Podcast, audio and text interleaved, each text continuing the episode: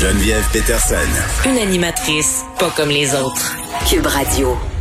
Ça fait le début, euh, depuis le début de la semaine que j'ai envie de vous parler d'une tendance euh, vraiment perturbante que j'ai vue sur TikTok.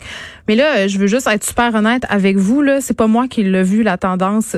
Ce sont mes enfants qui ont vu ça passer et évidemment, ça s'est retrouvé dans plusieurs médias parce que moi, je pense que je suis trop vieille pour TikTok. J'ai essayé, je me suis inscrite plus pour espionner ce que mes filles y faisaient et j'ai bien vite été découragée. Puis je, je m'écoute parler puis je me dis, je sonne comme une vieille matante, mais c'est quand même ça. J'ai l'impression que c'est juste du monde qui se trimousse lassivement. Je sais que c'est beaucoup plus que ça. Je sais qu'il y a toutes sortes de chaînes, puis qu'il y a du contenu, puis qu'il y a de plus en plus euh, de monde là-dessus. Il y a des TikTokeuses québécoises qui ont des milliers d'abonnés. Mais je sais pas, on dirait que c'est là que j'ai, j'ai, j'ai tracé la ligne, moi. TikTok puis Snapchat, non. c'est ça. Euh, donc, cette tendance des, des utilisateurs qui se présentent, tenez-vous bien, comme des victimes de l'Holocauste au paradis. Oui.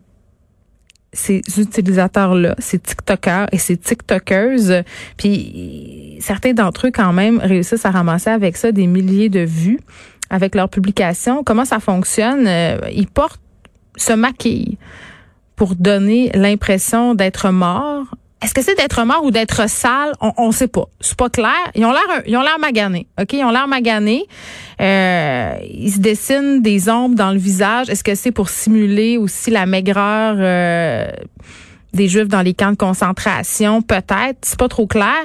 Mais vraiment, euh, tente de simuler euh, la souffrance dans les camps de concentration, porte parfois des étoiles jaunes de David et utilise euh, les hashtags Heaven et Holocaust euh, dans leurs publications. Puis il y a toujours une petite musique de fond assez larmoyante, euh, font des capsules de texte qui racontent qui ils sont, mais évidemment, ce sont ils créent des personnages fictifs, donc des, ces, ces victimes de l'Holocauste, euh, et expliquent comment ils sont morts aux mains des nazis.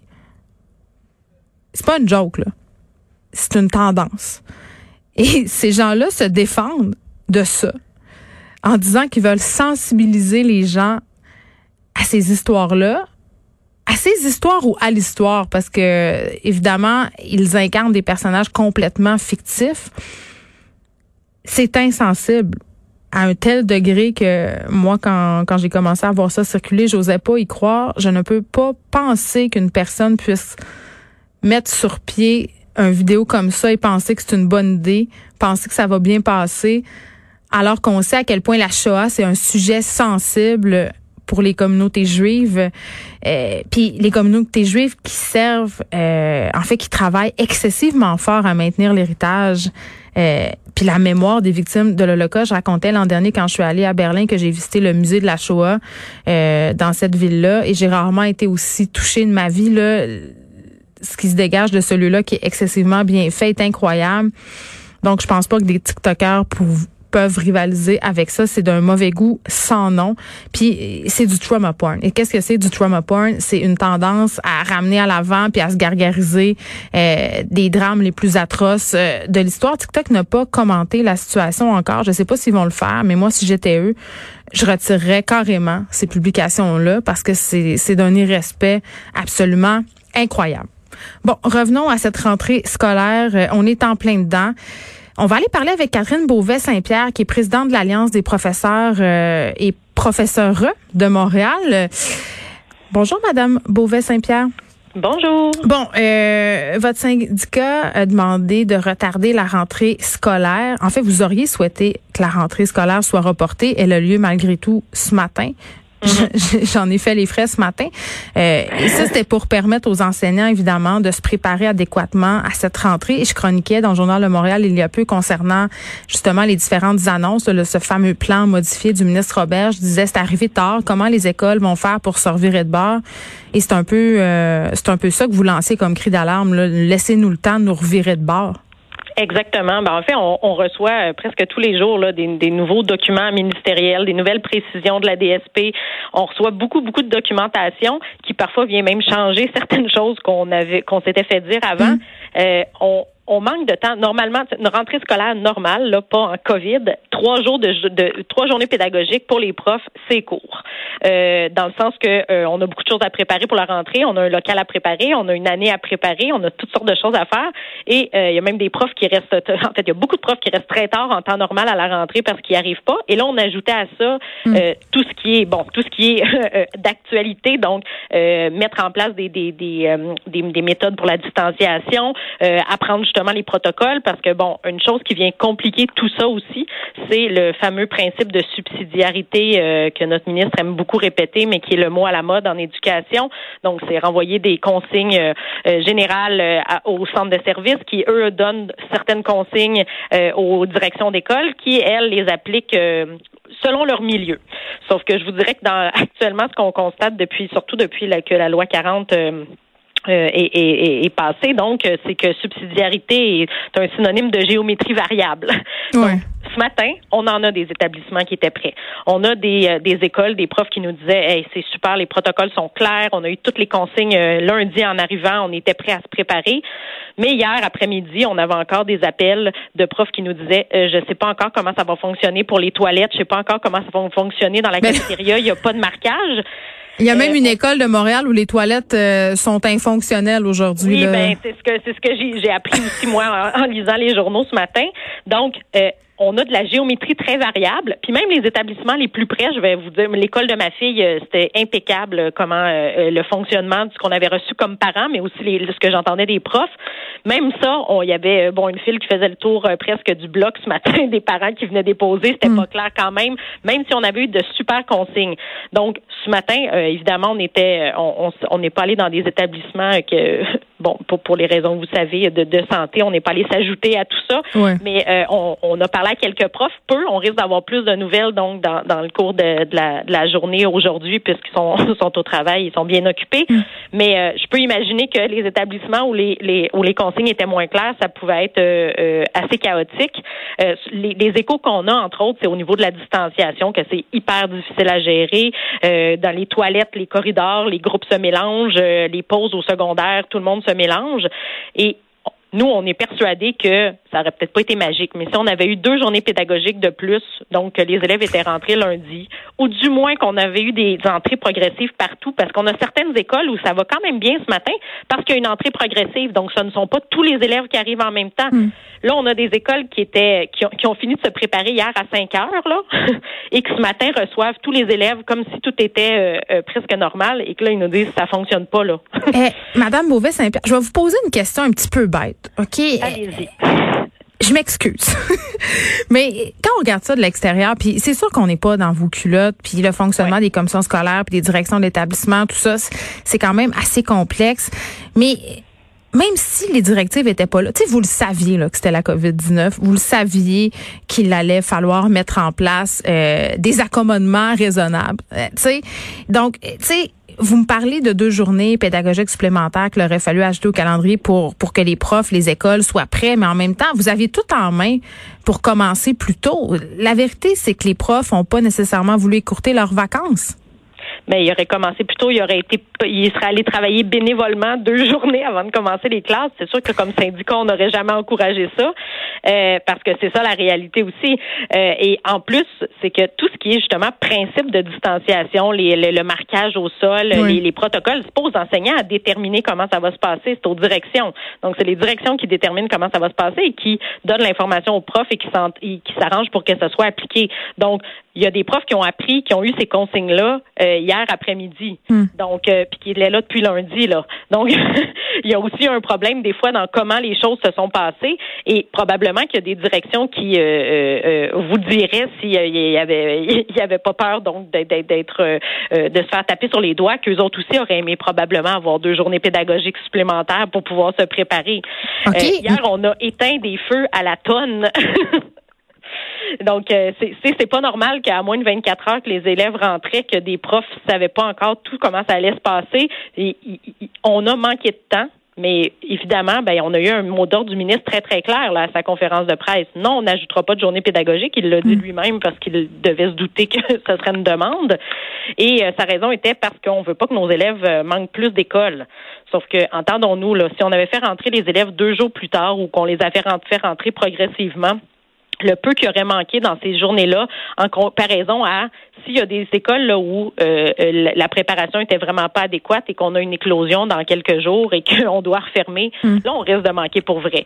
Donc l'idée de prendre son temps, faire les choses comme il faut, s'assurer, on parle de sécurité de santé, là, on parle pas de, détails. Là. On est vraiment sur quelque chose qui, est extrêmement important, puis qui, qui est pour qui pour les syndicats, évidemment, nous, c'est notre travail là, de défendre nos membres et la santé, la sécurité, c'est assez la base là, quand on travaille. J'en conviens, eh, mais en même temps, vous venez de me dire qu'il y a des écoles qui étaient prêtes. Donc, comment on explique qu'il y a des écoles qui, avaient, qui ont pu s'organiser sans ces deux journées pédagogiques-là, puis d'autres qui, qui n'arrivent pas? Ben, je vous dirais que c'est, moi, je ne suis pas à l'intérieur de ces établissements-là, mais dans le principe de subsidiarité que je vous nomme, ça dépend beaucoup du gestionnaire justement. Donc, il y a certaines directions d'école qui ont fait un travail extraordinaire là-dedans, mais il y en a d'autres qui, pour X raisons, je me prononcerai pas parce que c'est même pas des gens que je connais personnellement, mais euh, qui pour qui ça a été beaucoup plus difficile et euh, qui auraient probablement eu besoin de plus de temps ou de plus d'aide, ou en tout cas qui auraient besoin d'autres choses pour être capable de euh, de mettre en place les choses pour que tout soit prêt et que mm. et les élèves et les profs rentrent dans une euh, un milieu qui est sécuritaire et qui est organisé là. Mais en même temps, euh, ces écoles qui arrivent là, puis où ça se passe bien, je me dis qu'à un moment donné, Madame Beauvais-Saint-Pierre, il y en a des profs qui en ont fait du bénévolat, il y en a des profs qui en ont pris du temps personnel pour s'organiser en se disant, écoutez, c'est bien mieux que je me gère tout de suite que dans trois jours. Il y en a des directions d'école qui sont rentrées quand même. Des profs, moi, qui m'ont écrit pour dire écoutez, moi je propose des solutions, je vais être proactif, euh, voici ce que je mettrai en place et je me fais ralentir par les directions, mais aussi par mon syndicat. Ben, j'aimerais bien savoir euh, de, quoi vous parlez parce que nous, on a poussé dans le sens de euh, tout ce qui était santé, sécurité, là, tout ce qui était des demandes donc d'enseignants qui se sentaient pas en sécurité, qui voulaient des mesures supplémentaires. Euh, moi, je suis, à, ma connaissance, on s'est pas opposé à rien qui va dans cette dans, dans, ce, ce champ-là là, qui est en lien avec la santé, la sécurité. puis, si on regarde le plan du ministre, là, les deux éléments les plus qui reviennent le plus souvent là, au niveau de la sécurité, de la santé des élèves et des profs, c'est les bulles, donc les bulles classe, et le 2 mètres. Puis ce matin, tous les messages qu'on a de profs, c'est il là là, les bulles, tout éclate. Euh. Ben, elle a commencé par les parents, là, Madame Beauvais-Saint-Pierre. Je racontais en début d'émission que les parents étaient agglutinés euh, aux entrées des écoles, puis il faut gérer aussi les enfants qui sont très très contents de se revoir. Exact. C'est sûr que. Euh, mais sauf qu'on le savait que ça ferait ça en même temps. Mais on a un ministre de l'Éducation qui est un ancien prof là. Comment il pouvait penser que des bulles, ce serait magique, que tout le monde resterait en petit groupe? Le 2 mètres, je parle à des profs qui me disent, ma classe, il n'y a aucune façon de l'organiser pour que tous mes élèves rentrent et que je sois à 2 mètres 2 quand j'enseigne. Mais ça, là, c'est l'élément qui revient le plus souvent, c'est garder votre 2 mètres de distanciation. Garder hmm. votre 2 mètres de distanciation, c'est physiquement impossible. Donc, ce genre de choses-là, ce genre de problèmes-là, là, on les a soulevés pendant les journées pédagogiques de tout ce qu'on a entendu, mais le temps pour régler ces problèmes-là était insuffisant. Donc, ça aurait peut-être pas été magique, mais ça nous aurait laissé le temps d'essayer de trouver des solutions à ces situations-là qui arrivaient dans certains établissements. Je comprends pas cette hâte-là là, de, de dire euh, quelques journées de plus, quelques journées de moins. Là, c'est vraiment euh, une, une, question de rentrer de façon sécuritaire puis de rentrer pour de bon aussi et qu'on reste euh, à l'école parce que les choses vont bien se passer. Il y, a, il y a vraiment, c'est une solution qui pour nous était pas compliquée. On l'a demandé d'ailleurs, on a fait la demande au ministre il y a plus de deux semaines par lettre de d'ajouter des journées pédagogiques mm. et de, de, de mettre des entrées progressives. On n'a jamais eu de réponse, évidemment. Mais euh, on savait très bien que ça ça relevait pas du centre de service là de d'ajouter des journées pédagogiques. Euh, sauf qu'on aurait bien aimé que qu'on considère justement ces, ces cris du cœur de certains profs qui hier et disaient mon école est pas prête, puis que effectivement il y a des choses qui sont réglées hier en, fin de journée, que c'est excellent, on était content que ça se règle.